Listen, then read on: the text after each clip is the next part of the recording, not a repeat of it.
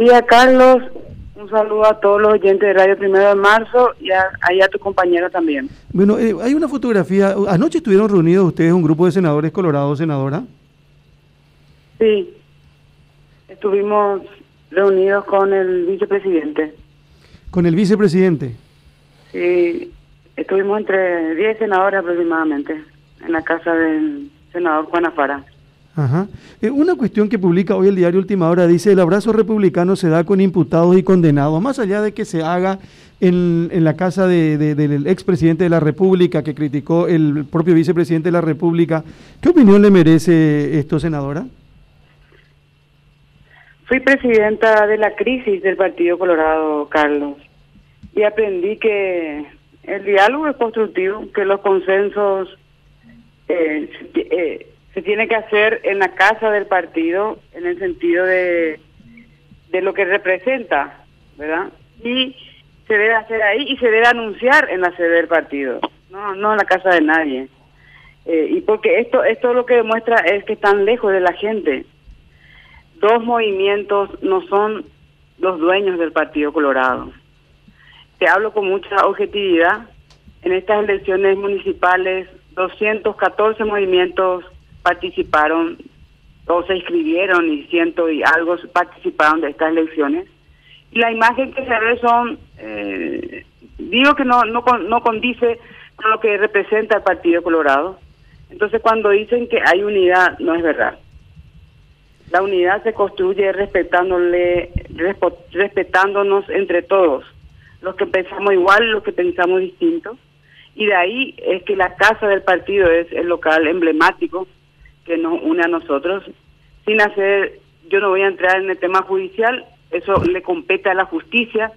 Yo respeto las instituciones, creo en las instituciones, puedo estar de acuerdo o no con sus deliberaciones o sus determinaciones, pero eh, hay que respetar para que podamos de alguna forma consolidar nuestra democracia.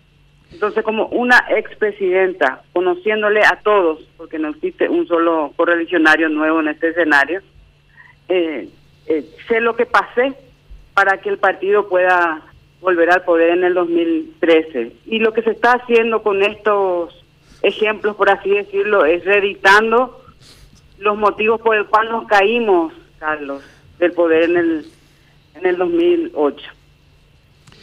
Me gustaría eh, hablar de otros temas. Porque es una imagen, es una imagen lejos de la gente. ¿Qué pasa con los correligionarios de los otros movimientos que se esforzaron, que participaron? ¿Dónde están las mujeres? Entonces, eh, es lo que te puedo decir al, al, al ver eso, ¿verdad? Bueno, yo le decía que me gustaría... Y, te agradezco la pregunta y te quiero decir algo más puntual.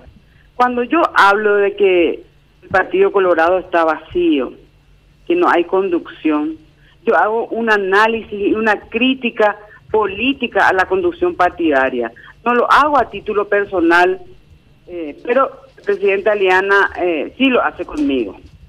Y cuando te digo esto es porque yo no entro en el plano personal, no digo absolutamente nada de él. Él tendría que hacer autocrítica y entender que él es el presidente de todos los colorados, no solamente de un sector que es un movimiento. Los movimientos son eh, coyunturales.